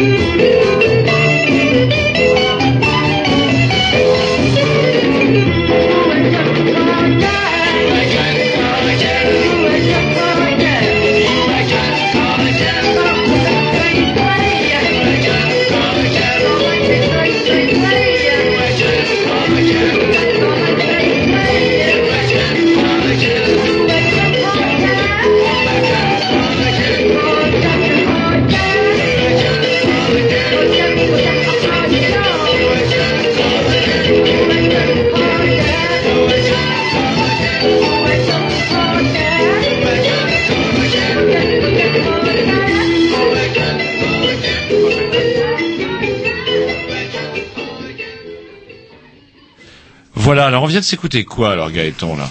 Eh bien, Yol Olarong, euh, c'est l'interprète, et traduit en anglais, c'est Broken Hearted Bachelor, mais c'est Gloria, bien entendu, que Des- vous avez reconnu. des Zen de Van Morrison. Alors, ça- Adapté en cambodgien. Ça c'est des artistes des, des années euh, Sihanouk ça. Oui, c'est le rock'n'roll des années Sihanouk et Sihanouk finalement, malgré lui, sans le savoir, il a euh, euh, apporté, il a permis de filmer cette période-là parce qu'il en a mis un peu dans ses films. Alors juste pour une parenthèse, euh, vient de sortir un film de John Pirozzi, euh, un Américain. Don't, Don't Think I, I Have Forgotten, c'est le nom de son documentaire sur le rock'n'roll cambodgien. Je l'ai pas encore vu, mais je sais qu'il est sorti. Et ça raconte toute cette histoire. Ah, qu'est-ce qui va devenir justement ces, ces rock'n'rollers euh, Alors- cambodgiens quand les Khmers rouges On vont va leur couper les cheveux. la là Alors ceux qui parviennent à fuir vont fuir le Cambodge. Donc on retrouve certains de ces musiciens, de ces rockers, euh, réfugiés aux États-Unis entre autres. C'est comme ça que John a pu les interviewer. Mais les quelques qu'il reste, c'est comme les réalisateurs dans le cinéma. Tous les autres euh, ont dû passer euh, par la machette euh, entre guillemets euh, Khmer rouge euh, et, et ont disparu après, après la période. Alors on parlait justement de 20% de la population massacrée euh, au nom de euh, faisant table rase du passé. Est-ce qu'il les Khmer rouges ou Pol Pot a réussi euh, en termes, je sais pas, on parlait de la musique, euh, en termes de monuments, euh, est-ce qu'il y a eu des euh, des destructions, Des euh, œuvres des œuvres, euh, Alors ce que l'on retrouve dans les films Khmer Rouge, c'est euh, la, la, la liturgie des canaux. Euh, Pol Pot va faire travailler donc euh, le peuple euh, des villes pour le rééduquer. Il va le ramener au champ. Donc euh, les les anciens citadins vont être même distingués de ceux qui étaient paysans, qui sont mieux respectés, mais les citadins vont être ceux, les tâcherons des, des travaux collectifs pour creuser des canaux et des canaux pour irriguer euh, les rizières et prétendre produire euh, du riz euh, et faire euh, un Cambodge. C'est un peu la même rhétorique que Pétain euh, en France sous la, pendant la Seconde Guerre mondiale. Alors moi, ce qui, on parle de Pol Pot et bon des intellectuels, etc. Mais ils sont bien basés sur une base en fait pour arriver à faire un, un tel crime contre l'humanité, puisqu'on parle pas de Bah génocide. oui, c'est l'histoire du communisme.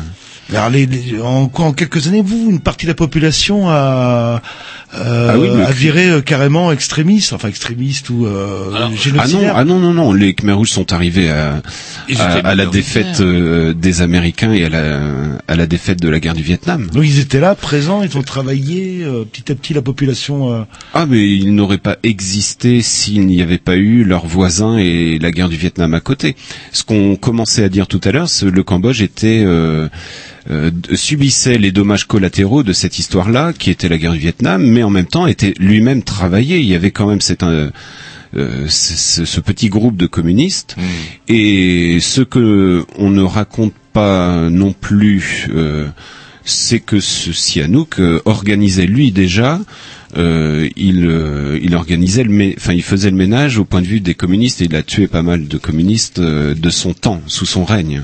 Certains parlent de 12 000 communistes auraient été exécutés sous Comment ça se fait qu'après le prince Sihanouk, justement, alors les Cambodgiens, le, les Khmer rouges arrivent, ils le virent, alors du coup, euh, Sihanouk, il s'en va, il fait ses valises et il part en Chine. Donc si les Khmers rouges arrivent, c'est parce que euh, les Américains quittent l'Indochine et que le Vietnam va gagner euh, sa guerre. Euh, pour la petite anecdote, c'est un Breton, euh, Roland Neveu, qui a photographié l'arrivée des Khmers rouges à Phnom Penh. Un mec, euh, un Roland est natif de Plétan dans les Côtes d'Armor. Oh, oh. Euh, donc les Khmers rouges arrivent comme ça. Euh, me semble-t-il, moi je suis pas spécialiste, mais ce que j'en ai retenu. Et donc, euh, Norodom Sihanouk, me semble-t-il, va fuir au début, mais euh, pas exactement fuir, c'est-à-dire que Norodom Sihanouk va changer, lui, il va virer un peu. euh, il y a vire un peu coco quand même. S'il va en Chine, il est accueilli en Chine. C'est quand même la Chine. Voilà, c'est impossible à comprendre pour nous. ou De chez nous, c'est très difficile à Ouais, moi, comprendre. je comprends pas le prince ouais. Sihanouk. C'est-à-dire que Sihanouk, euh, Sihanouk va faire partie, comme euh, certains pays de certaines colonies d'Afrique du Nord, de, euh, on va dire, de la cohésion des colonies pour leur euh, indépendance vis-à-vis de la France. Et là, il y croit. Tandis qu'après, euh, le jeu de la diplomatie et la guerre qui se déroule entre Américains et euh, Vietnamiens à côté de lui, et la prise du pouvoir par Lon Nol, qui lui a volé son trône, fait que Sihanouk vire et donc s'allie au Khmer Rouge. Et à partir du moment où Sihanouk va s'allier au Khmer Rouge, euh, on prétend que ça a été un, ça joue un rôle phénoménal dans le ralliement de plein de Cambodgiens parce que les- dans la tête des Cambodgiens, il n'y a pas de séparation de l'Église et de l'État. Le roi, il est quasi un demi-dieu.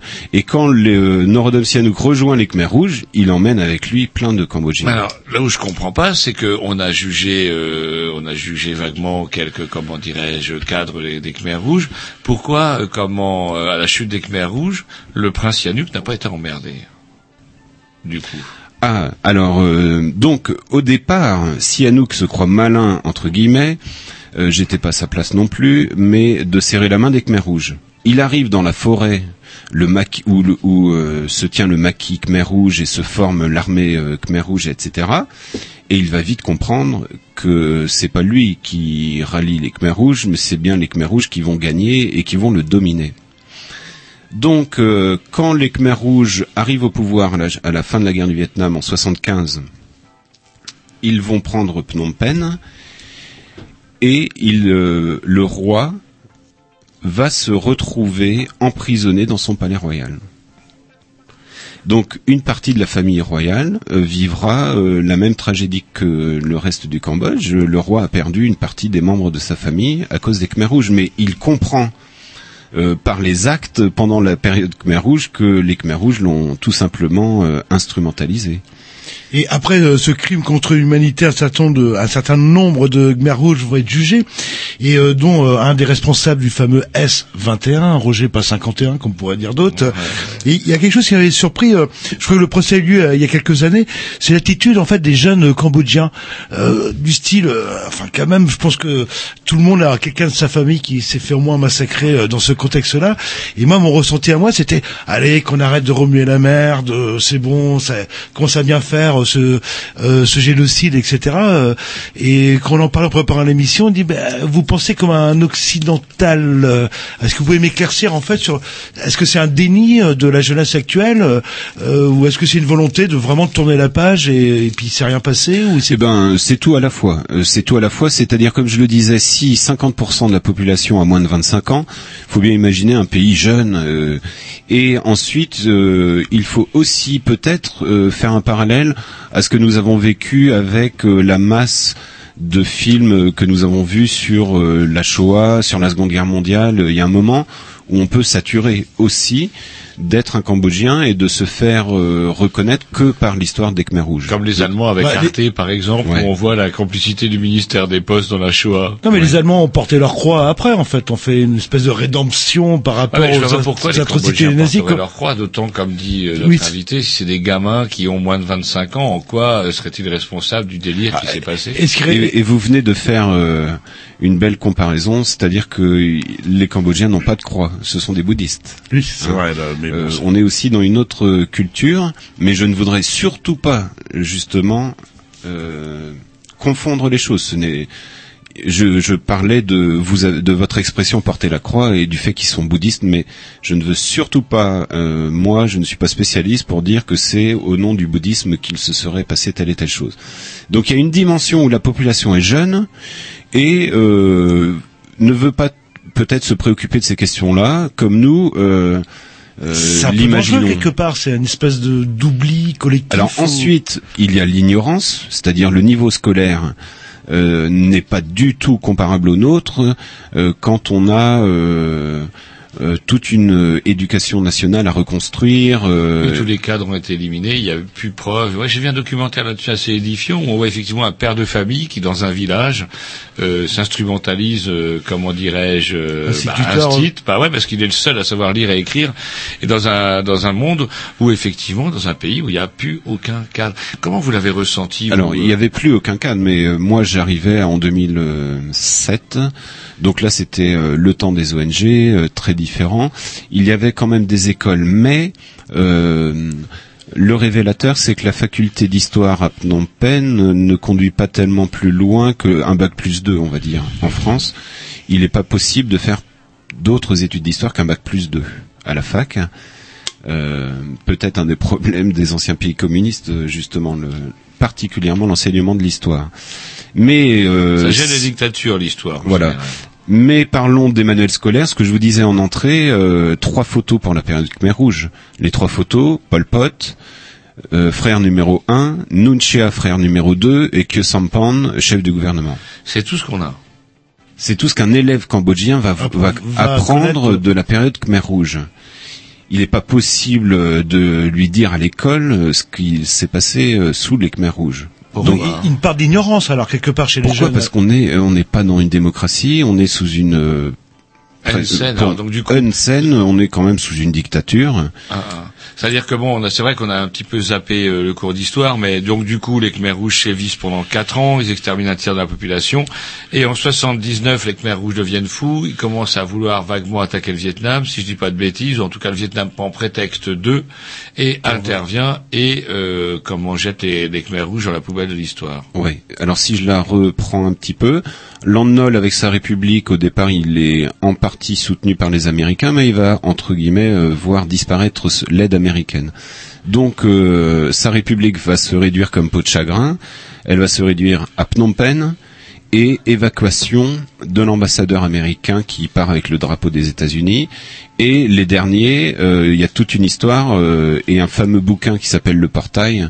Le Portail, c'est le portail de l'ambassade de France dans laquelle se sont réfugiés beaucoup de Français qui vivent sur place et plein plein de Cambodgiens qui pensaient euh, partir en hélicoptère et qui ne pourront pas partir euh, pour euh, certains d'entre eux. Donc euh, l'arrivée des Khmers rouges, comme vous l'avez dit, euh, c'est pendant son gouvernement que Pol Pot. Alors pour euh, Pol Pot, l'ennemi c'est le Vietnam. Bon, pendant le régime Khmer Rouge, l'actuel Hun Sen qui dirige le pays va quitter euh, les Khmer Rouges en 77 et il se réfugie au Vietnam. Mais euh, Pol Pot euh, a pour ennemi les Vietnamiens et va commencer à les menacer avec son armée. Et tout ça, c'est les communistes. Hein. euh. Oui, oui, En mais plus, Les mêmes. Oui, voilà. Mais allez-y. je vous c'est pas la même famille. Oui. Pol Pot euh, est plus proche, on va dire, des Chinois, Ho Chi Minh des, des Russes. Et donc, euh, c'est avant 79 que Pol Pot euh, titille les, Viet, euh, les Vietnamiens, mais c'est en 79 que le Vietnam envahit le Cambodge. Terminé. Les Khmer rouges se réfugient euh, à Pailin, là où il y a des mines de diamants, et proche de la, proche des de la frontière thaïlandaise au cas où il faille évacuer. Mais les Vietnamiens ont pris les 9 dixièmes du pays. Donc euh, laissent dans cette partie du pays à l'ouest, au nord-ouest, euh, les Khmers rouges, puisqu'ils ont le pouvoir. Et ils vont garder le pouvoir pendant 10 ans, de 79 à 89. Et ce sont les Vietnamiens qui installent Hun Sen. Hun Sen est un Cambodgien Khmer rouge réfugié au Vietnam, c'est eux qui vont Mhm. l'installer Mais qui a su retourner sa veste à temps. si on veut, mais il était, je pense qu'il n'était pas un cadre Khmer rouge. Et quand on n'est pas Khmer rouge, c'est comme euh, sous euh, comment,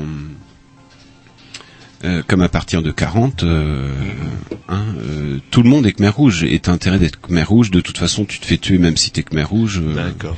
Ah, je pensais que Hun Sen avait exercé certaines responsabilités au sein des, au sein des Khmer rouges. Oui, mais ce n'était pas un cadre de la carrure des frères numéro 1, 2. D'accord. On se fait une petite pause musicale et puis après j'aimerais bien qu'on parle du, bah, du Cambodge euh, que vous avez connu, enfin on va dire d'aujourd'hui. euh. Qu'est-ce qu'on s'écoute alors euh, Gaëtan? La une, donc c'est un morceau, bah, c'est une euh, surprise. c'est un morceau qui s'appelle Cyclo et qui parle. Les cyclos, ce sont les pouces-pouces qui pédalent, euh, les tuk-tuk qui pédalent. Donc, euh, et c'est un des tubes du rock'n'roll cambodgien des années 60. Alors, on va s'écouter ça tout de suite, c'est parti.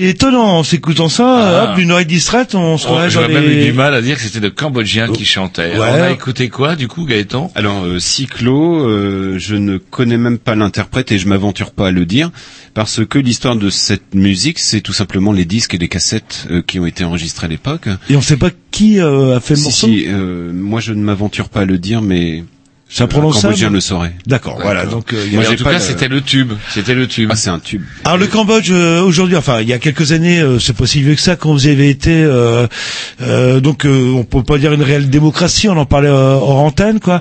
Euh, vous parliez aussi quand même d'une, d'une, euh, en termes économiques, euh, d'une croissance à deux chiffres, euh, donc tout Ah oui. devrait bien aller là-bas. Ah ben c'est en développement par rapport à la par rapport au point de départ si on veut dire euh, si on peut dire c'est-à-dire euh, pays en voie de développement. Aujourd'hui on les appelle plus pays en voie de développement mais Des euh, pays émergents. pays émergents. Ça, ça, ça- Et donc euh, typique des pays émergents, euh, 11-12% de croissance euh, annuelle. Donc euh, oui, ce n'est pas du tout une démocratie telle qu'on le verrait nous. Euh, C'est-à-dire que ce n'est pas euh, un pays de droit. Euh, ce n'est Mhm. pas un pays de droit. Par contre, euh, le phénomène touristique euh, apporte tellement de devises que c'est quand même intéressant pour un pays pauvre et que quelque part ça permet d'avoir un petit contre-pouvoir. Le fait d'avoir la présence des ONG, c'est quand même un contre-pouvoir parce qu'il y a des ONG un peu sur tout- tous les sujets. Il en a besoin. Même si les ONG c'est aussi une autre réalité dont il Oui, me des faut. fois discutable, euh, il y a des choses discutables. Oui, euh, Et il faudrait pas que les ONG viennent remplacer euh, la création d'une éducation Mhm. nationale, d'une euh, santé publique, Il y a- Il y a etc. quelques années. un truc euh, sur Arte mardi Ouais. dernier euh, qui Il y a quelques années, on avait interviewé d'ailleurs une ancienne responsable de comment de justement de bah, au niveau de l'ONU carrément, qui disait que bah, le problème c'est ça, on se substitue à la, et du coup l'État ne fait plus l'effort pour l'éducation puisque les ONG Ni le personne font. en fait. Bon, bref. Bah, les ONG le font. Ceci est un, un, un- un autre euh, débat. Euh, je sais plus la question que je voulais poser du coup, mais ça Alors va moi, me je vais revenir. en poser une. Du coup, Allez-y. moi, vous débarquez au Cambodge. Est-ce que c'est ce déjà à quoi vous entendez? C'est quoi qui est le plus pénible? C'est quoi qui est le plus agréable d'emblée? Alors moi je découvrais, hein, donc euh, j'arrive en avion au Cambodge et j'ai l'impression qu'il y a eu une catastrophe naturelle. Je vois que de l'eau et je ne connaissais pas la, réalité des rizières hein, qui sont inondées, on va dire avec euh, à 20, 20 cm de d'auteur d'eau, mais vu d'avion on croit que tout est inondé. Et donc je vais découvrir au fur et à mesure la culture asiatique, bien entendu, la culture du riz et moi je viens de la culture du blé et donc euh, Ensuite, quand même, Phnom Penh est une capitale avec euh, s'il y a tellement d'ONG, il y a aussi beaucoup beaucoup d'expatriés. Donc, euh, à mon image, j'étais volontaire, beaucoup beaucoup de gens. Et donc, euh, une fois la journée du travail terminée, bon, ben, on se retrouve quand même euh, dans certains endroits qui fait que euh, on va vivre euh, sociologiquement en, en tant qu'expat, Ah, ah. parce qu'on a besoin de se retrouver, on a besoin de ces moments, etc. Et rencontré plein de gens du coup? Oui, on rencontre plein de gens, mais en même temps, euh, j'ai l'habitude de, préciser que j'ai été très charmé par le bouquin de Georges Simenon, euh, La mauvaise étoile. Et j'ai beaucoup entendu parler de Nicolas Bouvier, L'usage du monde, dans la bibliothèque du voyageur, etc. Mais j'ai été beaucoup plus intéressé par Georges Simenon, La mauvaise étoile. Ah, soyez un peu plus précis parce que Pour être plus euh, Tom, précis- Tom est largué là. C'est euh, c'est que il y a de toute façon de l'exotisme, il y a du voyage, il y a de la découverte, euh, etc. Mais il y a aussi beaucoup de gens qui se brûlent. Beaucoup de voyageurs se brûlent là-bas.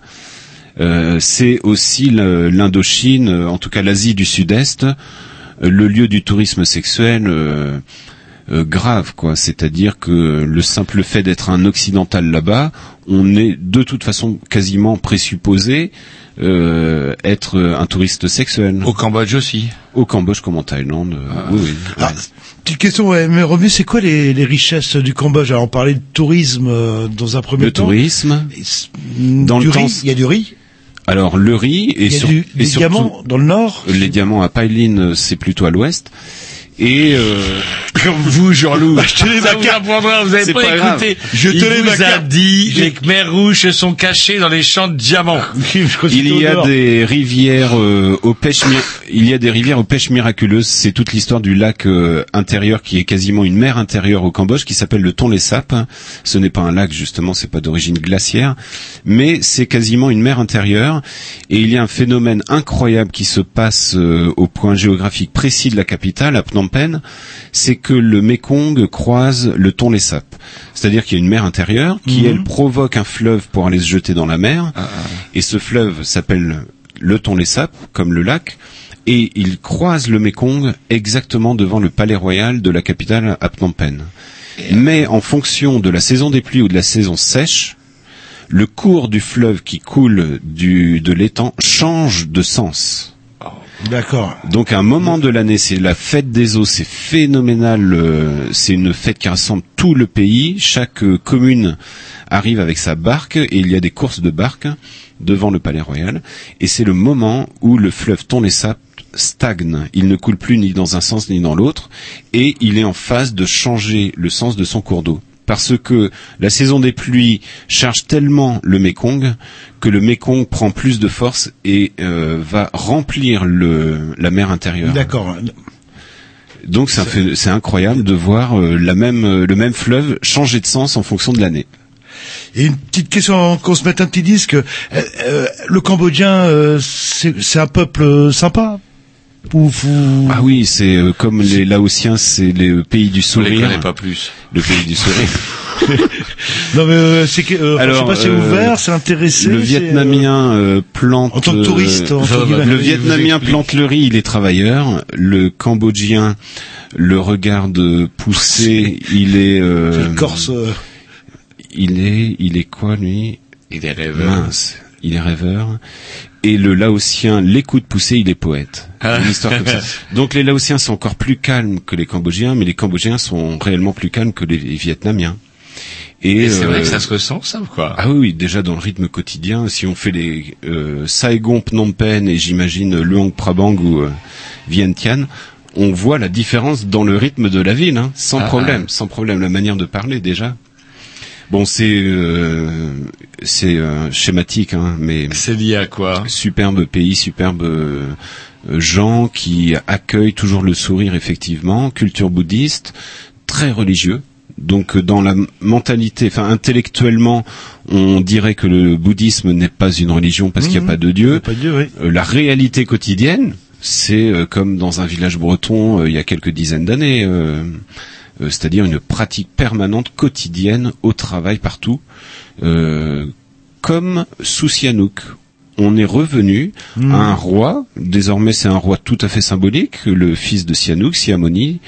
Euh, même Sihanouk avait re- été remonté sur son trône, hein, symboliquement Hun Sen l'a fait remonter sur son trône, mais un trône euh, un peu euh, En carton. En carton. Et donc, euh, on ne sépare pas la religion de la vie quotidienne.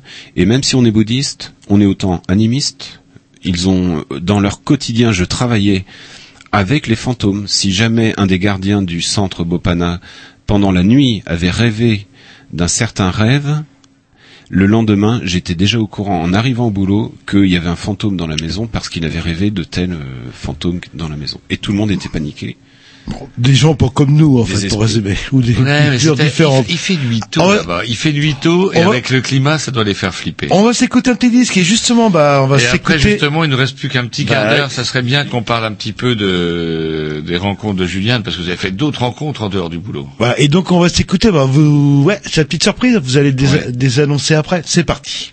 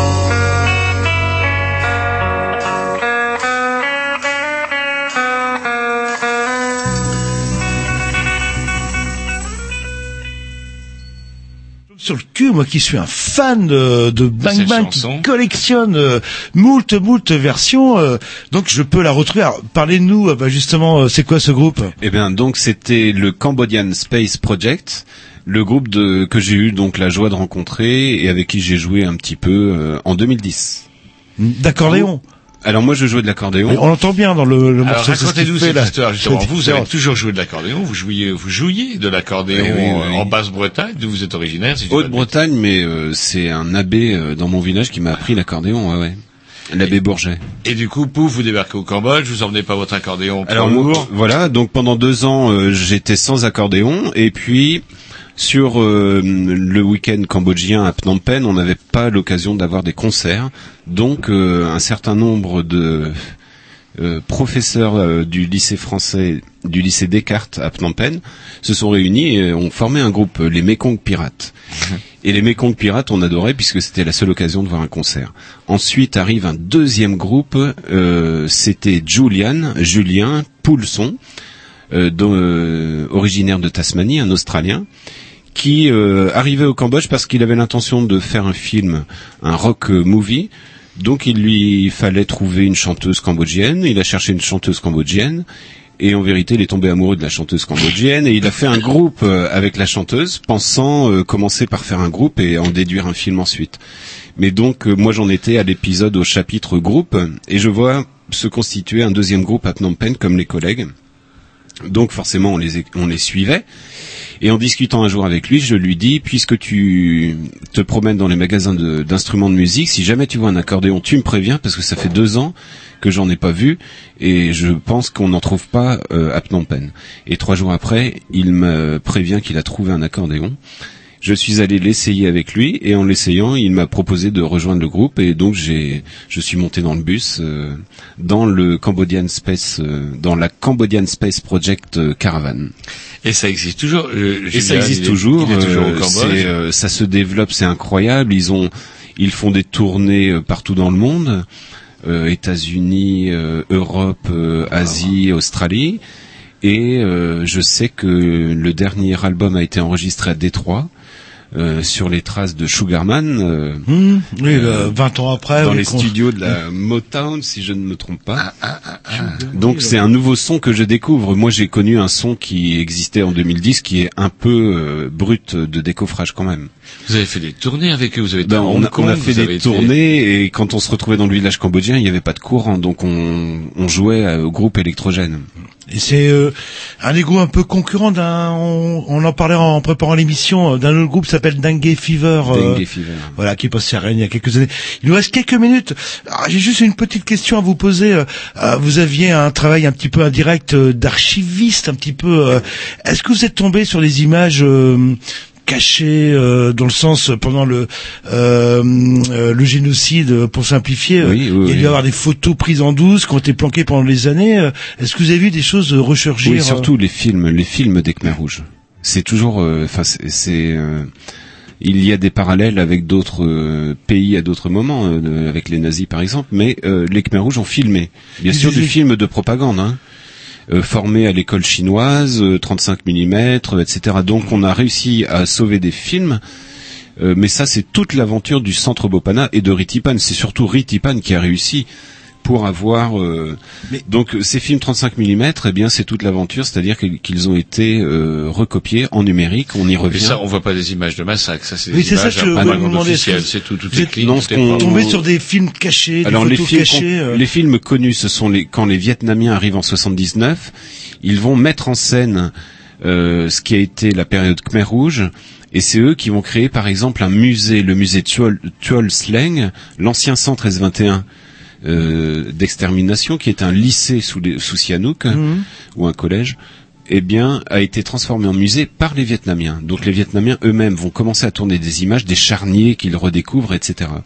Tandis que des Khmers rouges, on va avoir des cérémonies, on va avoir de- du film de propagande, mais euh, Serge Vialet qui euh, propose euh, euh, Mystère d'archives sur France 5, je crois, ou Arte, je sais plus, lui euh, a justement travaillé un petit peu ses archives.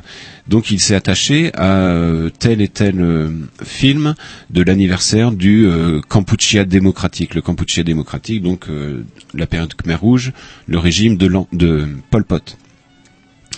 Eh bien, il y a une image où euh, le frère numéro 2, Nunchea, arrive et il doit serrer la main à toute une euh, lignée de cadres Khmer Rouge. Le premier de la lignée lui tend la main et Nunchea contourne sa main. Oh, oh. Eh bien, cette image-là a une force phénoménale car ça signifiait que le frère qui, enfin, si Nunchea ne lui serrait pas la main, il était condamné. Il n'y a pas de témoignage euh, vidéo direct euh, ou de, de photos directes. Autant les nazis euh, aimaient bien se filmer ou faire des. Ah bah si, justement. Et là, ce- c'est toute les- encore une fois l'histoire du communisme. Le régime du centre d'extermination, par exemple S21, mais S21 n'en- n'en était qu'une euh, qu'une prison d'extermination. Il y en avait des dizaines d'autres dans le pays. hein. C'était l'épuration du parti à S21. Eh bien, il fallait photographier pour euh, prouver qu'on avait tué. Ça, c'est les fameux portraits. Ce sont euh, les fameux portraits qui ont été euh, mis euh, muséographiés à l'image de ce qu'on a euh, fait pour la Shoah. Mais rien de. Enfin, excusez-moi d'insister. Regardez même les Américains. en- insiste, en- il en- veut, il veut les- du charnier. Jean-Loup, oh, je résume, Jean-Loup veut du charnier. Est-ce qu'il y a du charnier Même les Américains en Irak ont fait des photos euh, justement assez. Euh, euh, il reste rien en fait en, ter- en termes visuels de ce qui s'est passé Bah pendant si, cette période. juste, bah, ce À fameux le- centre S21 euh, existe. Ensuite, il y a des charniers. Cheng Ek, le charnier, euh, c'est-à-dire qu'ils avaient plus assez de place pour enterrer les cadavres dans le- l'espace du lycée, donc ils ont trouvé un autre terrain pour en- enterrer les cadavres et exterminer les gens. Et puis il y a les aussi, il y a les, il y a les rapports d'interrogatoire, je veux dire. on il y a quelques que- archives. Il y a, pas de photos.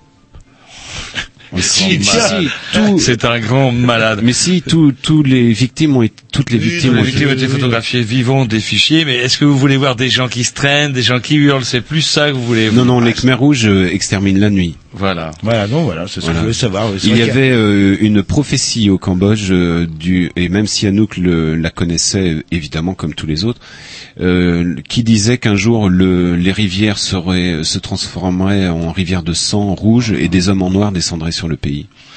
Alors et dans justement, leur euh, légende, ouais, leur tourne et comment J'aimerais bien quand même qu'on rappelle que pour ceux que parce que finalement on sait peu de choses du Cambodge quelque part. Euh, on a su peu de choses parce qu'une une élite aussi, intellectuelle de gauche avait au début de l'arrivée des Khmer rouges avait pensé que c'était très bien ce qui arrivait aux Cambodgiens. Après il y a eu bon le film La déchirure par exemple qui est le plus connu par le grand public et autrement euh, plus pointu. Donc on a justement le travail de Monsieur Ritipan avec Oui. ce fameux S21. ce fameux S21, mais euh, Ritipan vient de d'être récompensé pour son dernier film L'image manquante, qui a eu le premier prix Un certain regard à Cannes. Et c'est toute son œuvre. Euh, il a déjà eu des récompenses, euh, voilà, mais c'est toute son œuvre, euh, au moins une vingtaine de longs métrages, documentaires, films documentaires, mais pas seulement, de la fiction aussi. Et sinon, le Cambodge, c'est aussi, bien entendu, bah, ce que je disais, les temples d'Angkor. Nous, euh, c'est aussi l'école française d'Extrême-Orient, le musée Guimet à Paris. On a une connaissance quand même euh, très pointue euh, des, des études orientales et des langues orientales. Donc, euh, le Cambodge renaît de cette histoire.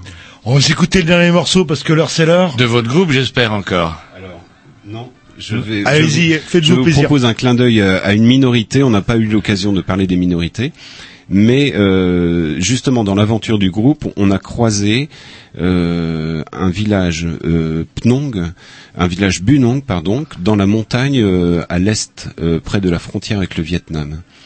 Et donc, puisque j'ai pas tellement le temps de passer beaucoup de sons, je vais proposer La 22 comme les Côtes d'Armor, c'est parti. Voilà, je vais proposer de la musique euh, retour un petit peu euh, aux racines.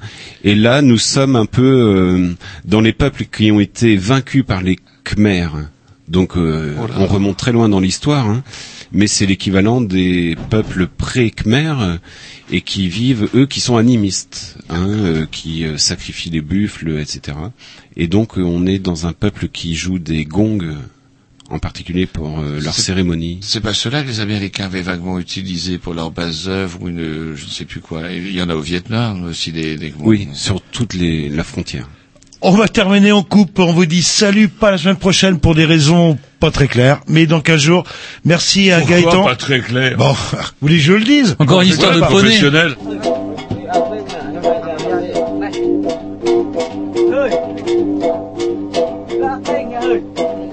quay cái quay ha. Quay cái quay cái quay ha. Lên lên bắt con nha ai à Hãy subscribe cho kênh Ghiền Mì Gõ Để không bỏ lỡ những video hấp dẫn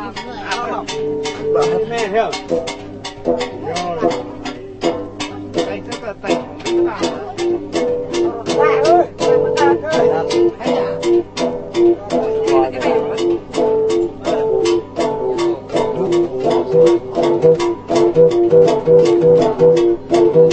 你好。